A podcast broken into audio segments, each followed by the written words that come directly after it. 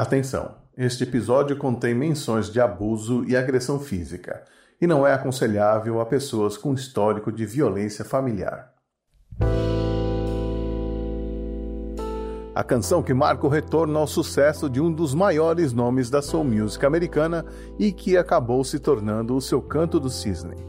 Nesta edição do Resumo do Sol, nós vamos relembrar a trágica morte de Marvin Gaye através de seu último hit, Sexual Healing, de 1982.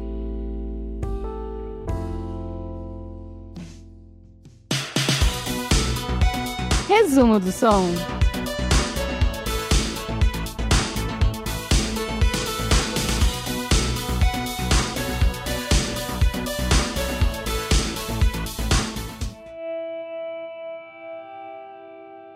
Marvin Gaye foi assassinado por Marvin Gaye. No dia 1 de abril de 1984, Marvin Pentz Gay II, um dos maiores nomes da Motown e da Soul Music, teve sua passagem na Terra encerrada justamente por aquele que o colocou no mundo, seu próprio pai, o pastor Marvin Pentz Gay Sr.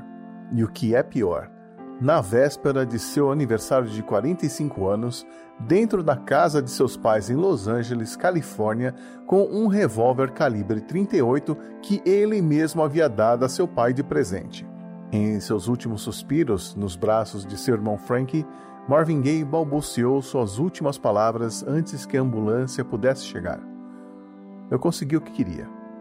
Eu não tive coragem de fazer eu mesmo, mas eu consegui que ele fizesse por mim. Esse trágico fim de Marvin Gaye não poderia ser mais condizente com sua vida. Esta tumultuada relação entre pai e filho começou antes mesmo dele nascer, em 2 de abril de 1939. Sua mãe, Alberta Gay, lhe contava que seu pai não acreditava que ele era seu filho biológico, suspeitando de um caso extraconjugal por parte dela. Marvin era o segundo filho do casal, que também incluía sua irmã Jenny, dois anos mais velha, Frank, dois anos mais novo, e Zeola, nascida em 1945 e a única irmã de Marvin Gaye ainda viva. Marvin Gaye Sr. era um alcoólatra que não conseguia manter um emprego por muito tempo e usava a religião para justificar a maneira violenta como controlava sua família. Marvin Gaye era o que mais sofria. Dos sete anos até a adolescência, ele apanhou diariamente pelos mais variados motivos. A única coisa que era bem-vinda de seu pai eram as lições de piano e bateria. Marvin aprendeu rapidamente, de ouvido, e aprimorou seu amor pela música cantando no coral da igreja de seu pai, um dos únicos momentos de paz entre os dois. Com essa base musical, ele entrou em um grupo vocal chamado The Moonglows, nos anos 50. O maestro percebeu o talento do jovem Marvin, de apenas 20 anos, e o levou para Detroit para fazer parte da recém-formada gravadora Motown, de Barry Gordy Jr., gravadora por onde lançaria quase toda a sua discografia, que inclui álbuns aclamados como What's Going On, de 1971, e Let's Get It On, de 1973. Foi lá que ele começou uma série de relacionamentos amorosos conturbados e fadados ao fracasso, por conta de sua infidelidade e também de distúrbios afetivos que só se intensificaram com o abuso de drogas e álcool. Marvin era usuário de drogas desde o final dos anos 60 e nos anos 70 perdeu o controle de seu vício em cocaína, que foi agravado pelo estresse em sua vida pessoal, incluindo um casamento conturbado com James Hunter e problemas financeiros com a Receita Federal. E é claro que sua vida profissional também seria afetada severamente. Marvin Gaye deixaria a Motown em 1981 devido a diferenças criativas e conflitos com o fundador da gravadora, Barry Gordy. Gaye queria mais controle criativo sobre sua música e se sentia limitado pela fórmula comercial da Motown, enquanto Gordy estava preocupado com o engajamento político de Marvin Gaye em seu trabalho.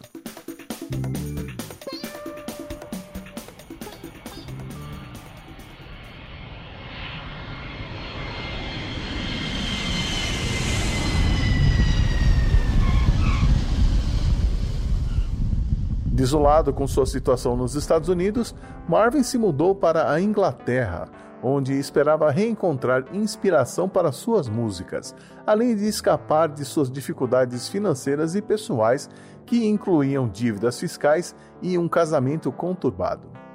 Em 14 de fevereiro de 1981, ele desembarcou na cidade de Londres, indo morar em um apartamento alugado.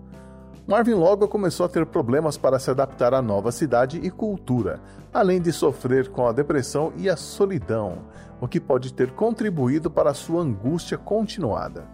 Durante este período, ele conheceu um dono de hotéis chamado Freddie Corset, que o convidou para passar um tempo em Ostend, no litoral da Bélgica. Marvin acabou se apaixonando pelo lugar e decidiu alugar um apartamento na região de Koningstraat, onde viveria por 18 meses. A amizade com Fred e sua esposa Liliane, que costumava cozinhar os pratos favoritos de Marvin, trouxe a ele a paz de espírito que precisava para colocar a vida no eixo. Ele começou a correr na praia, andar de bicicleta e até mesmo treinar boxe. Esse gosto renovado pela vida o incentivou a compor novas músicas que fariam parte do álbum Midnight Love. O tecladista Odell Brown, com quem Marvin trabalhava desde os anos 70, havia lhe mostrado uma de suas composições, uma melodia que imediatamente ganhou o coração de Marvin, que sentiu o potencial para uma música de sucesso.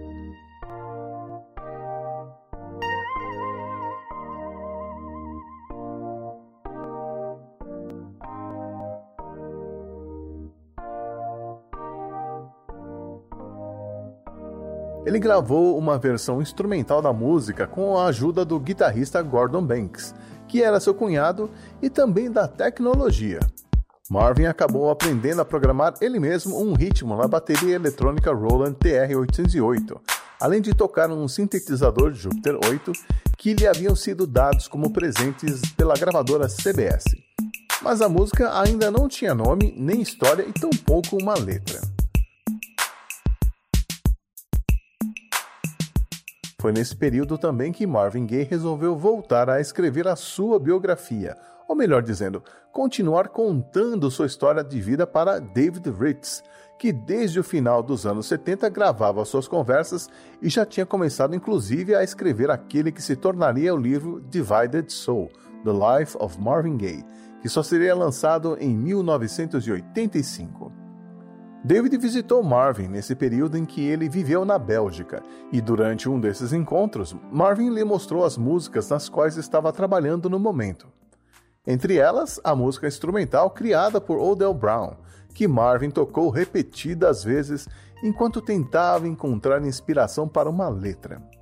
David notou um livro repleto de ilustrações sadomasoquistas do francês Georges Pichard, que se encontrava na mesa de centro, o que acabou gerando uma longa conversa onde Marvin revelou que gostava de se vestir de mulher, assim como seu pai fazia, e que, mesmo não sendo gays, eles tinham um lado feminino muito forte, um assunto que era tabu nos anos 60.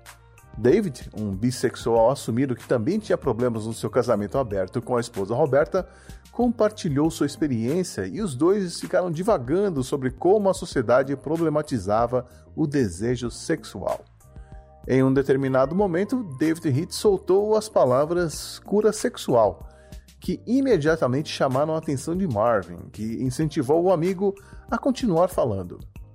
E ele prosseguiu: Uma cura sexual é uma coisa boa para você. Você se livra da dor e não é preciso continuar procurando por ela.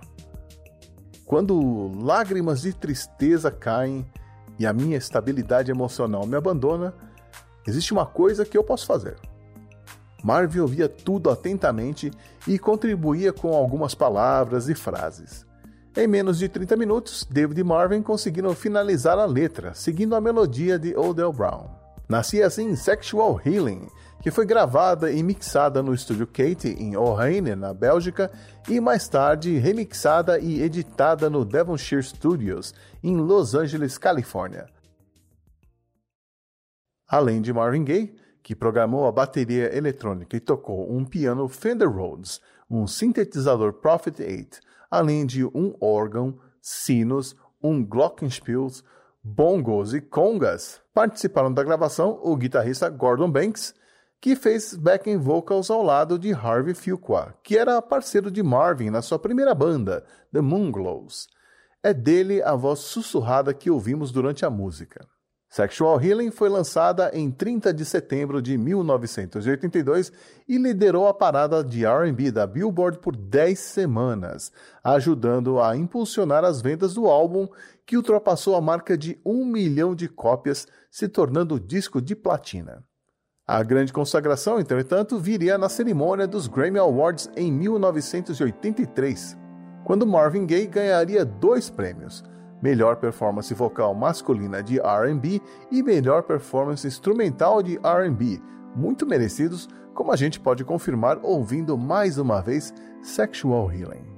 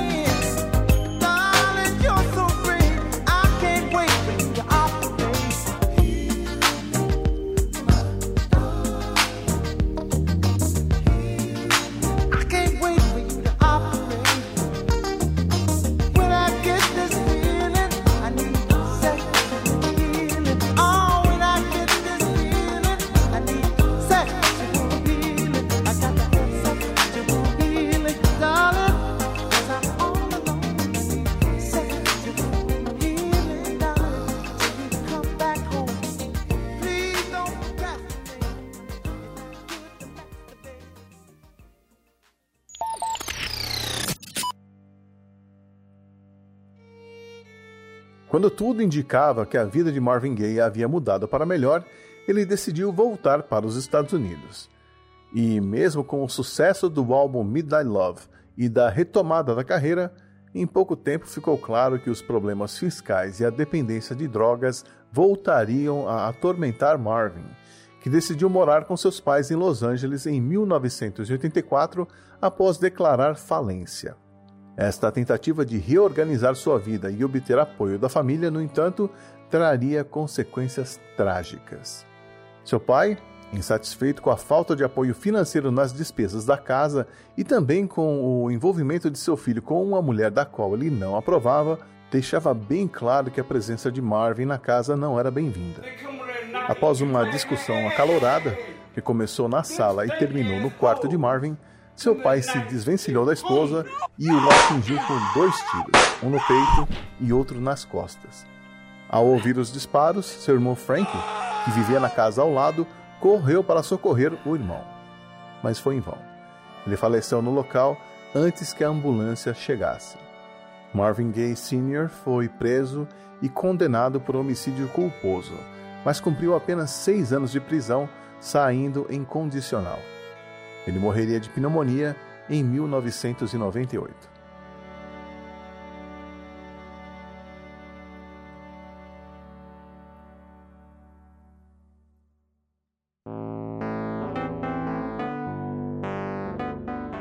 E quanto aos outros músicos mencionados na história de Sexual Healing? Odell Brown não participou das gravações, mas foi creditado como coautor da música. David Hitz, entretanto, ficou de fora. Ele só seria reconhecido como coautor após processar os herdeiros de Marvin Gaye e provar sua participação através de uma gravação onde Marvin elogiava a letra escrita por David. Ele é, ao lado do guitarrista Gordon Banks, os únicos que tiveram alguma participação na música Sexual Healing que continuam vivos. Eu sou Xi e espero que você passe a ouvir essa música com outros ouvidos. Volte aqui no mês que vem para ouvir outra história de um outro hit dos anos 80. Um abraço.